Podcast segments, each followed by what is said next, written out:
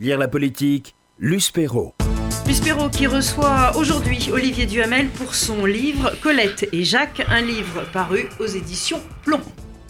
Olivier Duhamel, vous nous racontez dans ce livre, qui est un roman, un temps où la culture, le savoir, la politique, la république, la démocratie, la citoyenneté, l'engagement d'une vie étaient des valeurs incontournables. Alors, ce roman, qui est très politique et très autobiographique, pourquoi avez-vous choisi cette forme littéraire, justement, pour un livre de ce genre? Ah bah, Pas exactement à quelques parties près, à quelques morceaux près, autobiographique. Il est plutôt papa et maman biographique, si je puis dire. Euh, j'ai choisi cette forme pour deux raisons. La première, c'est que je voulais traiter des moments de l'histoire pour lesquels je n'avais pas les éléments suffisants dans la réalité. Donc je voulais euh, évoquer le groupe de résistants auquel appartenait mon père, euh, leur débat, pour prendre ce premier exemple, et j'avais pas de trace, il fallait que je l'invente. deuxième raison, ça c'est la raison que je peux présenter parce qu'elle est honorable. La seconde est assez égoïste. Ça fait euh, maintenant 45 euh, ans que j'écris que des textes obligés, que des, des textes essais. où tout doit être des essais, des manuels, des dictionnaires, des articles, des trucs. Il faut toujours que ce soit vrai, vérifié, exact.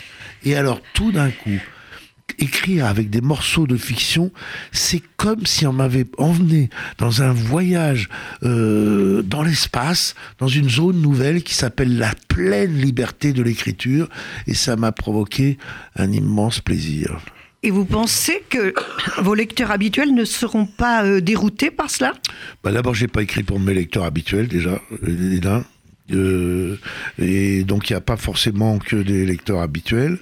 Deuxièmement, je pense que euh, je pense que même pour la partie dans laquelle, puisque l'histoire de mon père et de ma mère, dans la grande histoire, dans l'histoire politique Absolument, pour mon père, et dans l'histoire culturelle pour ma mère, euh, je pense que c'est une façon pour beaucoup d'entre eux de découvrir, et s'ils sont plus âgés, de redécouvrir l'histoire politique totalement différente de, des manuels d'histoire que j'ai pu écrire.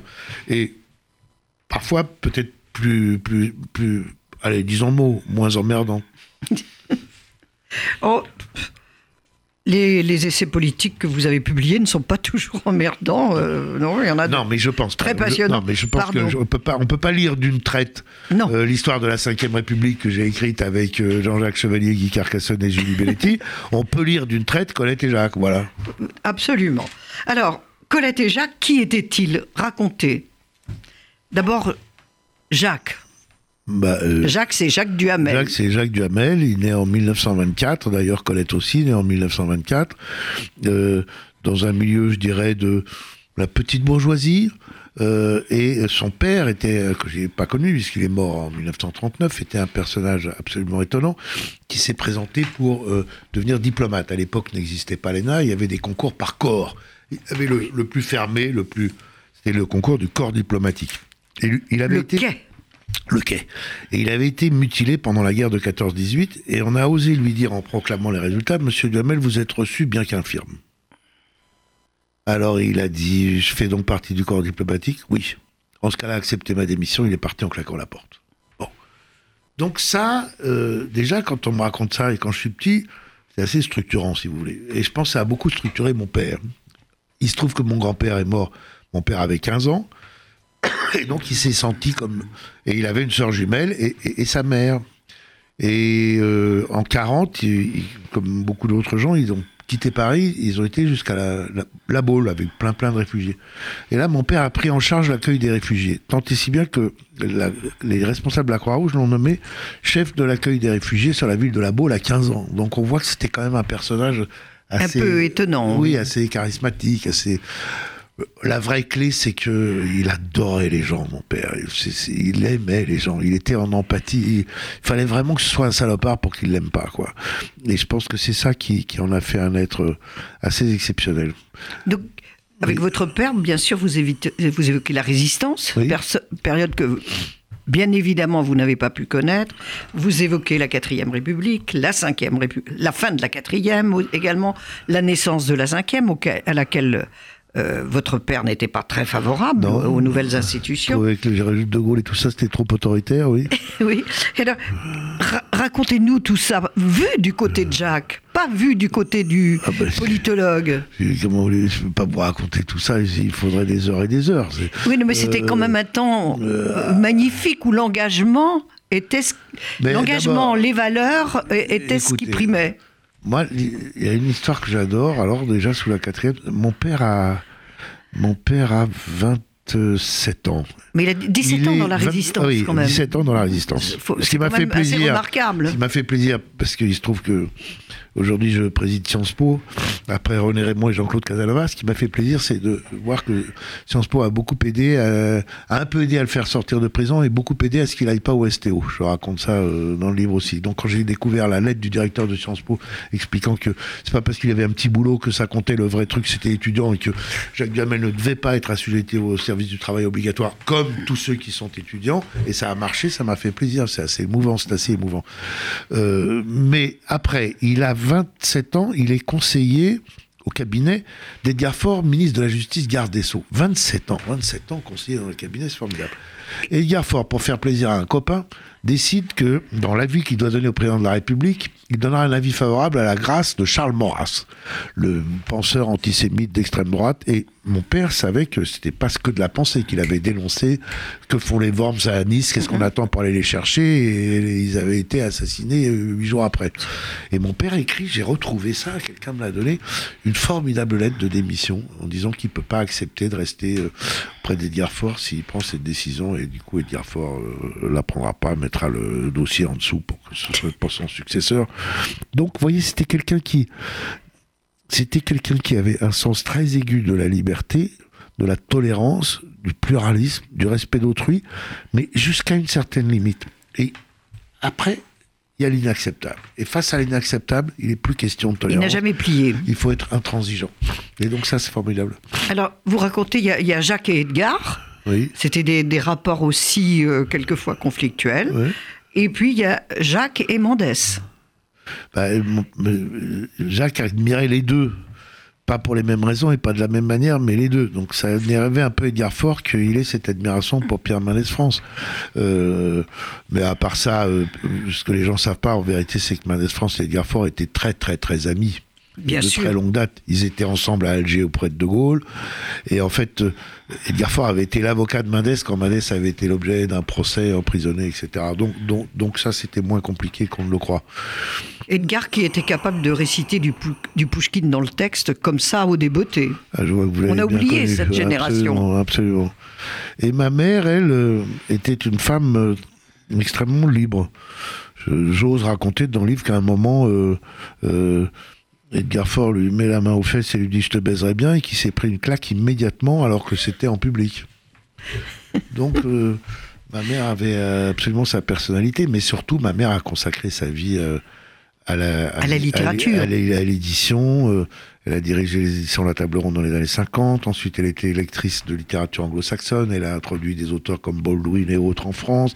Et puis après, dans la l'avant-dernière partie de sa vie, elle était Madame Claude Gallimard. Elle a veillé à aider à la pérennité de la maison d'édition en poussant Claude Gallimard à choisir son héritier. Elle a mm, fait ce qu'il fallait. Elle a reconstruit Gallimard, mais on y reviendra à votre maman. Euh, donc Colette et Jacques, euh, votre roman publié chez Plomb, vous évoquez aussi Jacques, votre, donc votre père, ministre de la Culture, un ministre exemplaire dont l'action a inspiré à peu près tous ses successeurs. Tout le monde est allé voir comment Jacques Duhamel avait fait. Alors, ça a été une référence. Et- pourquoi a-t-il choisi la culture plutôt qu'un poste beaucoup plus important? Il avait un poids politique certain. Euh, il était chef d'un parti qui était nécessaire à constituer une majorité, mais c'est la culture qu'il a toujours choisie. Alors il y a deux raisons. La première, c'est que euh, il était à la gauche de la droite. Il venait, il, avait- il venait du centre gauche. Il n'avait pas suivi Mitterrand parce qu'il recusait l'alliance avec les communistes. Mais sinon, il venait de la gauche. Donc il était la gauche de la droite et il trouvait que la majorité pompidolienne était parfois trop conservatrice et il savait que s'il allait à la culture avec son poids politique, il pourrait imposer une politique beaucoup plus ouverte, beaucoup plus audacieuse, ce qu'il a fait. Il a imposé. Euh, il a imposé Jack Lang au théâtre de Chaillot, il a imposé euh, Planchon à, Villa, à Villeurbanne, il a imposé un étranger, vous vous rendez compte, un étranger à la tête de l'opéra avec Rolf Lieberman. euh, il a mis un terme à la censure politique euh, dans le cinéma. Alors, toutes ces choses-là étaient en plus fortes, visibles et, et apprécié du monde des artistes. Et puis, par ailleurs, il savait y faire en matière d'administration. Comme le ministre, je vous donne juste un exemple, le budget du ministère de la Culture était d'ailleurs encore assez euh, restreint. Hein. Bon, c'est moins qu'on puisse dire. Alors, il avait inventé, il avait créé un truc qui s'appelait le FIC, le Fonds d'intervention culturelle, auquel devait abonder tous les ministères pour faire de l'action culturelle. Et du coup, à côté du petit euh, 0,8% du budget de la culture, ben, il y avait ce fonds qui permettait de faire des choses. Voilà, et donc il, y avait des trouvailles comme ça pour. Et puis par ailleurs, il. Pour aider. Et puis par ailleurs, il, il avait une autre vertu qui était l'humilité. Hein. Il y a une phrase assez célèbre de lui qui était je, je ne penserai pas au niveau de Malraux, je ne vivrai pas au niveau de Michelet, mais j'administrerai parce que ça je sais faire. Bon, bah, c'est, vous voyez, c'était c'est pas fréquent les ministres de la culture qui, qui, qui disent je, je, ne suis que, mais je ferai ce que je sais faire. Mais d'ailleurs, euh, ils se sont tous servis de la manière dont il a réformé ce ministère pour le pérenniser, essayer de, de, lui assurer une existence. Oui, cela à peu dit, près... il, y a quand même un grand, il y a quand même un grand mystère que vous pouvez peut-être élucider mieux que moi, c'est que, je vais dire la phrase qui va me faire beaucoup d'ennemis d'un coup, comment se fait-il que, mis à part euh, Malraux, puis Duhamel, euh, puis Lang, euh, et depuis Lang, personne n'est vraiment réussi au ministère de la Culture? Peut-être la culture n'est-elle pas leur valeur primordiale? Peut-être. Ceux qui lui ont succédé. Ou alors, alors, ils ne sont pas faits pour ça, parce qu'il y en a qui peuvent être. Bah des... oui, mais peut-être ne savait-il ne savait pas non plus euh, administrer. Oui. C'est possible également. Oui. Parce qu'il y, y, a tout dans, dans, Jacques Duhamel, ministre de la Culture.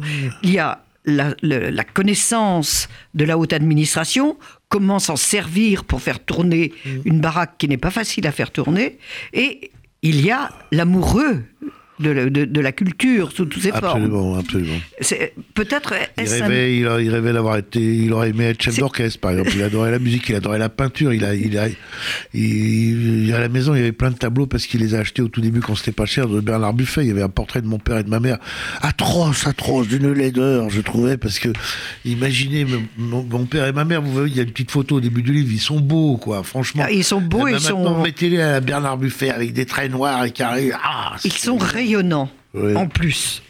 Alors, Colette maintenant. Mmh. Qui était Colette? De quel... Elle venait d'un milieu beaucoup plus aisé, elle a eu la vie beaucoup plus oui, facile que Jacques. Elle venait d'un milieu... Mon, mon arrière-grand-père est un self-made man qui a bien gagné de l'argent dans, la colle et la gélatine. C'est important parce que c'est grâce à ça qu'on a eu cette maison à Sanary qui est très importante dans le livre parce que c'est là où tout le monde se retrouve tout le temps parce qu'il fallait une maison pas trop loin de l'usine. Donc ma mère était dans un milieu assez aisé en effet. Euh, mais euh, l'argent l'intéressait pas du tout, ma mère. D'ailleurs, on était élevé de manière relativement euh, euh, stricte. Enfin, il a fallu attendre 1968 pour qu'on fasse une piscine à côté de la maison à Salarié. C'est une des vertus de mai 68 auxquelles je suis éternellement reconnaissant. de, mais non, ma mère, je dis souvent, ma mère était aussi ministre de la Culture, parce que ministre, ça veut dire servir et qu'elle a passé sa vie, alors quand elle était jeune, à dévorer les livres, et après à servir, à servir le livre, ce qui est, ce qui sous est toutes ses formes, oui. comme éditrice, comme conseillère, comme lectrice, comme lectrice d'abord, euh, oui aussi, euh, et puis elle accompagnait. Euh, dans, dans, dans, les, elle accompagnait, je sais des récits où elle accompagnait les écrivains Gallimard, leur... à l'Est pour aller donner de l'argent en douce à Kundera quand il était encore euh, là-bas, etc. Non, non, eh, oui, oui. Mais alors, et, par ailleurs, c'était une femme, euh, euh, comment dire, surtout pour l'époque, si vous voulez, qui avait Enfin, féministe, le mot n'a pas de sens, mais qui considérait que tous les êtres humains se valaient et qui. Mais sa liberté était, la liber... était dans, dans les valeurs euh, féministes. Il y avait Son un grand dîner de... une fois euh, euh, à l'Élysée, Pompidou, président de la République, grand table, et à mon père et à ma mère, et à un moment, Pompidou dit ah, il ne faut pas trop de culture à la télévision, ce qui est bien, c'est Guilux, Interville, les choses qui distraient les gens. Ma mère, en pleine table, lui dit mais comment vous osez dire une chose pareille? Bon, elle s'en fiche qu'il soit président de la République. Il a dit ça, comment vous osez dire autre chose pareille? Puis après, après, mon père disait, tu as été insupportable comme toujours, mais avec une immense admiration, justement pour... Euh, cette liberté Cette justement liberté, voilà. à laquelle elle tenait par-dessus tout. Elle a Et elle a quand même aidé aussi dans la dernière partie de sa vie, après le décès de votre père, Claude Gallimard. Elle l'a accompagné pour faire de Gallimard ce que c'est devenu, la, la première maison d'édition française, Oui, avec alors, Hachette. je, je veux pas forcer le trait non plus, mais le vrai Ah problème, bah. c'était la pérennité des éditions Gallimard. Qu'est-ce allait se Elle a aidé. Après, euh, quand Claude Gallimard ne serait plus là, parce que c'est toujours pareil, faire tenir des maisons comme ça sur plusieurs générations, c'est pas simple. Et il y avait euh, en tout cas deux fils qui se détestaient. Et là où elle a aidé, c'est qu'elle a convaincu euh, son mari Claude qu'il devait choisir. Absolument, parce que sinon, euh, s'il laissait ça après sa mort, euh, c'était trop risqué. Et puis elle l'a aidé à ne pas choisir l'aîné, qui était la solution habituelle, mais, mais celui qui aujourd'hui la dirige encore euh, formidablement bien, semble-t-il, et qui a même étendu son importance. Donc ça, c'était, oui, c'était bien, c'était courageux de sa part, mais c'était, pour elle, c'était absolument nécessaire. C'était. On a l'impression qu'elle était, que c'était inhérent à ce qu'elle était. Écoutez, euh, Enfin, si tel on que vous la décrivez. Non, mais oui, mais parce que c'est ce que finalement, c'est ce que tous avaient en commun et nous ont transmis, c'est que l'existence de, de- de- de- de- d'institutions culturelles comme les éditions Gallimard, comme euh, Radio euh, Publique, euh, France Culture, disons, hein, comme euh, c'est quelqu'un qui travaille Europe hein, qui vous dit ça, donc je fais pas de la pub pour qui que ce soit, comme moi j'ajoute alors là pour le coup pub Sciences Po, comme des journaux dignes de ce nom, sont absolument vitaux dans une démocratie. C'est absolument indispensable d'avoir ça. Et donc ma mère, elle pensait ça dans son domaine qui était celui l'édition et librairie, je rappelle, et librairie. J'adore comme elle faisait quand elle était éditrice à la table ronde et qu'elle publiait un jeune auteur. euh, pour la première fois, elle faisait deux, trois librairies dans Paris où elle allait acheter le livre en disant il paraît que c'est formidable. Et elle revenait à la maison. Vous racontez cette anecdote, elle est, raconte- tr- elle est succulente. voyait trois bouquins le du même auteur. Il disait, mais qu'est-ce que c'est que cette histoire? Et alors, il disait, bah, c'est quelqu'un que je viens de publier. Tu viens de publier, alors t'as fait quoi? Bah, j'ai été les acheter pour le pousser. Non, mais, euh, vous, vous décrivez, vous décrivez deux personnages merveilleux, alors qui ont tous été, qui, qui tous les deux ont été des, des- des- des exemples dans leur, euh, dans leur vie et dans le- leur travail, dans ce qu'ils ont fait. Qu'est-ce que les derniers présidents de la République ont raté pour qu'on en arrive à l'explosion euh, actuelle? Un ministère de la Culture au rabais, euh, l'éducation nationale qui va mal. Enfin, qui, qu'est-ce qui s'est passé? Je pense que c'est. Je pense qu'il ne faut pas trop incriminer les personnes. Je pense que c'est le système qui a changé. Je pense d'abord que euh, dans les années 50, 60, 70, qui sont l'essentiel de cet ouvrage, même si ça commence en 40, déjà l'argent n'était pas la valeur suprême. On ne on se vantait pas, on ne cherchait pas à accumuler, accumuler, accumuler. Non, et puis on- accumuler. on- quand on Et en avait, on pas- ne, on ne le on ne montrait pas. l'exhibait pas. On, on disait pas, bah, moi je vais filer 200 millions, si tu files 100 millions, je filerai 300, etc. Voilà, déjà, et d'un. Donc, c'était beaucoup plus honorable de servir l'État. Être serviteur de l'État, c'était quelque chose de reconnu. On disait, ah, c'est quand même formidable ce qu'ils font. Même sous la quatrième, ils sont en train de reconstruire la France. C'est dur, ça progresse, ça y est, plus de tickets de rationnement. Bon, et. Deux, le pouvoir politique avait plus d'ampleur. Vous pouviez, vous pas tenu par la décentralisation en bas, l'Europe en haut, le monde sur truc, des immenses entreprises mondialisées qui pèsent plus que vous, etc. etc. Donc vous, avez plus de pouvoir. Donc plus de gratification, plus de pouvoir. Donc euh, forcément les meilleurs, euh, beaucoup des meilleurs allaient là et pouvaient faire leurs preuves. Ça a disparu. Le pouvoir s'est rétréci, l'argent est devenu la valeur dominante. Alors d'une part, les gens euh, peut-être les plus doués vont parfois ailleurs, et d'autre part, ceux qui vont encore là euh, bah, ont moins de, la tâche plus rude. Donc j'incriminerais plus euh, l'évolution du, système entre guillemets que euh, Jacques Chirac, oui. euh, Nicolas Sarkozy, François Hollande ou Emmanuel Macron. Alors, dans l'exemplarité de la, de, la, de- vie et des engagements de, de Jacques et de Colette, qu'est-ce que vous penser que l'on peut essayer de faire comprendre aux Français qui vont tellement mal dans une France qui va plutôt bien, si l'on regarde, de, si on regarde les choses en face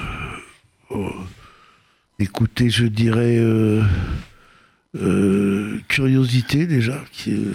la curiosité est une grande qualité, la curiosité n'est pas un vilain défaut. Donc il faut avoir la curiosité de l'autre, des autres, des autres cultures, des autres personnes, des autres.